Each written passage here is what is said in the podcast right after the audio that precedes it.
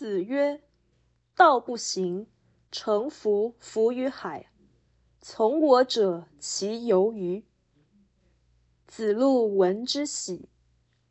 子曰：“有也，好勇过我，无所取材。”孔子说：“真理既难以推行，不如乘小船至海上漂泊。”此时会跟着我的人。大概是子路吧。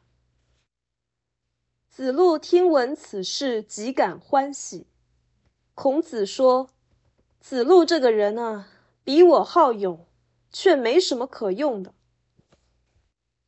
这句话的要义有两个：一是传道者鞠躬尽瘁，死而后已，没有退休的时候。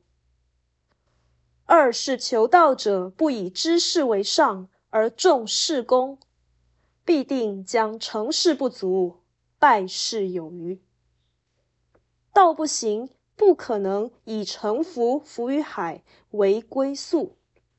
可见孔子并没有避世归隐的意思，虽然他内心却有这样的向往。好勇过我。却无所取材，这等于没有功劳。